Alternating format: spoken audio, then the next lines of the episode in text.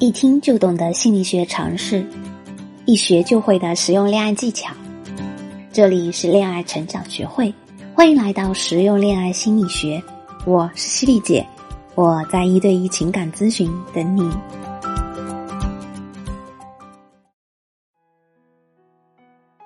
Hello，大家好，欢迎来到实用恋爱心理学。我是每周三晚八点都在这里等你们的犀利姐。在今天的节目开始前呢，想让大家和我一起思考一个问题：为什么母亲在孩子婴幼儿时期引导对孩子以后的学习和成长非常关键呢？是因为那个时候我们刚刚出生不久，一切对于我们来说都是新的。这个时候我们脑子里对规则这个东西还没有什么概念，所以如果母亲能在这个时候引导好，慢慢的给孩子传输一些好的观念。那么，孩子成长的过程中，你会发现母亲会很省心。但是如果全然不管，让孩子自己去感知世界中形形色色的好的、坏的观念，这样的话，在后面孩子的成长过程中，母亲再去重新帮孩子建立正确的观念，就会发现非常的困难。其实，恋爱也是如此，你越早建立框架、树立规则。就越容易在感情中获得话语权和主动权，这也是我今天想和大家聊的内容。在我们的咨询中，经常会遇到这样的女生：刚开始对一个新认识的男生并没有什么好感，因为男生长得也不出众，也不懂怎么哄女生。但过了一段时间之后，这个女生就会跑过来和我说：“老师，我好像有点喜欢那个男生了，他前段时间一直对我很好。”现在我反倒有点想讨好他了，怕他以后不对我好了怎么办？女生向来容易被体贴温暖的行为打动，那一刻理性全无，自己的语言行为潜移默化中就被对方带跑了，这是大多数女生的通病。所以要想在感情中掌握主动权，就一定要时刻提醒自己，一定要有主见，保有自己的想法。之前的一个学员夏冰是个很善良的姑娘，脾气好，性格随和。每次男生约她吃饭，她都会让男生挑餐厅、选位置，因为她觉得把选择权交给男生，男生自然就会很投入。刚开始的时候，男生还问她有什么想吃的吗？选餐厅位置的时候，也会照顾到她的感受和她的距离。但是后来约会的时候，就不怎么问她的想法了。去的也都是他不怎么爱吃的餐厅，为此两人还因为吃什么小吵了起来。吃饭可以说是每一对情侣约会基本都会做的事情，虽然看起来很平常，但感情不就是由这些小事谈起来的吗？主动权其实也是一样的，就要从小事建立起。所以，当对方再问你想吃什么的时候，一定不要再说随便，更高级的回答可以是。今天我们去吃牛排吧，听说某某地方的牛排挺不错，想去尝一尝。如果对方说牛排有什么好吃的，想吃点素的，这时候我们该怎么做呢？妥协吗？No，我们可以在此基础上提议，那我们就选一家品种多一些的牛排餐厅。如果你喜欢吃点素的，咱们就再点一点其他的。因为一旦你习惯了跟随男人吃大排档。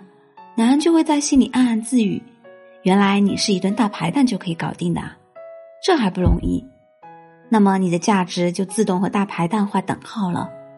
等到你真正离不开他的时候，再说我想去吃牛排，那可就已经晚了，因为他已经吃定你了。知道，即便不带你去吃牛排，你也不会真的和他较劲，最后很大程度上还是会满足他。那他为什么还要花这个钱呢？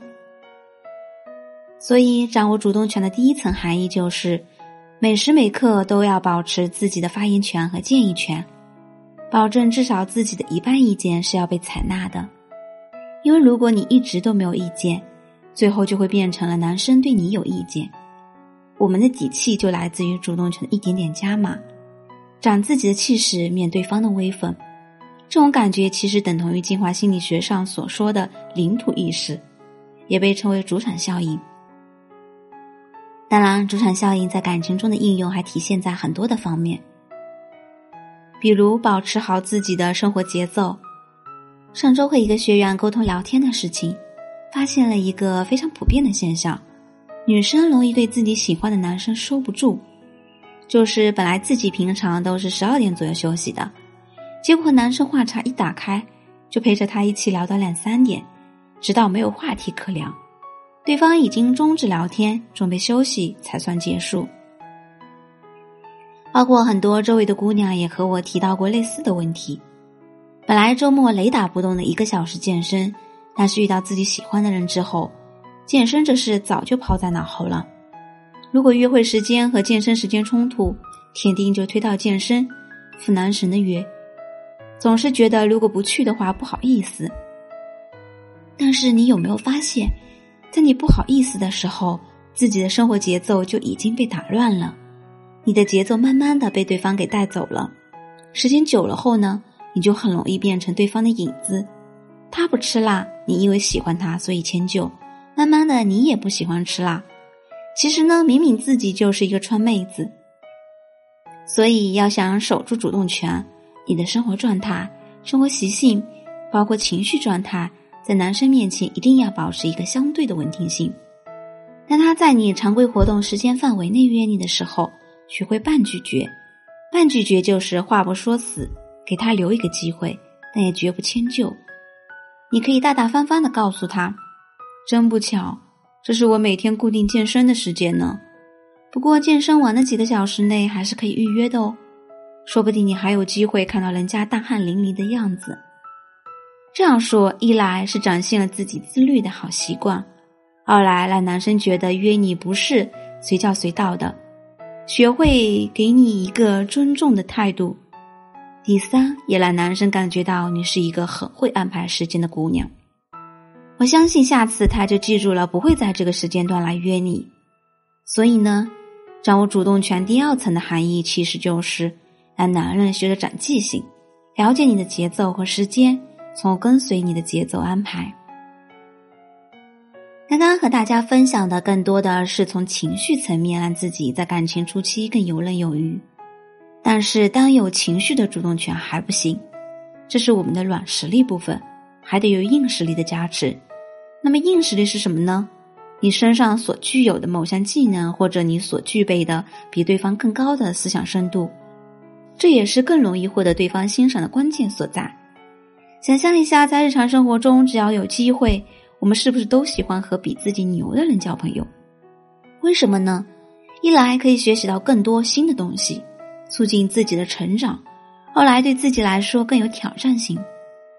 之前在社群里认识的一个姑娘，前几天来找我谈心，她说男友好像很嫌弃她。我问她怎么了，她娓娓道来：原来男友的工作和行业正面临着转型，有想跳槽的想法。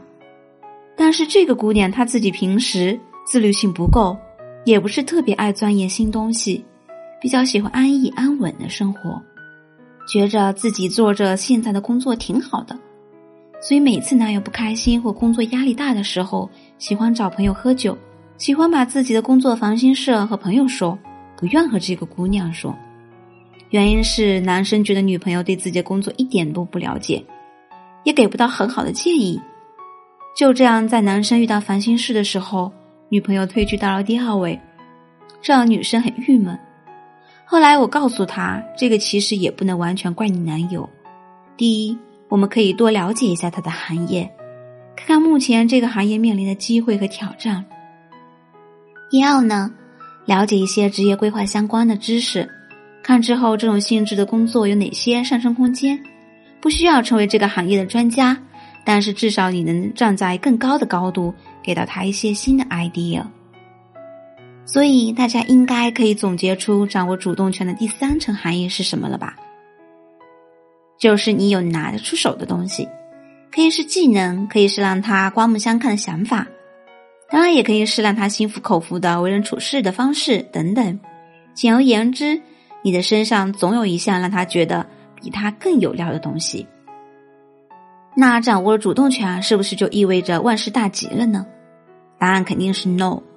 我记得曾经上中学的时候，政治老师和我们分享过一句话：世界上唯一不变的就是变化。想来还是有几分道理的。因为主动权稍不注意，随时有可能反转，这也是感情发展的后期很多女生非常头疼的问题。那么，如何让自己一直把主动权牢牢的握在手里，不那么轻易的让对方拿走呢？今天老师教给大家的是打好基础的一环，后续又该怎么做？主动权已经完全丧失了，又该怎么办呢？不要害怕，不要惊慌，勾搭我们的幸福小天使小轩轩。添加微信“恋爱成长全拼零零五”，是“恋爱成长全拼加零零五”哦。让我们一起帮你先诊断感情里哪些行为让你不知不觉丧失了主动权，然后再对症下药，找回属于你的话语权，谈一段体面的恋爱。另外，各位宝宝们，圣诞节快到了，我们也倾情为大家定制了三十个脱单名额。全是平常档期紧俏的明星大咖老师哦！现在就添加小助理微信“恋爱成长全拼零零五”，报名一对一，让我们手把手教你用几个小技巧，就能让男生快速沦陷，对你表白，确定关系，让你收获近在眼前的幸福圣诞节。名额有限，先到先得哦！我们下期再见。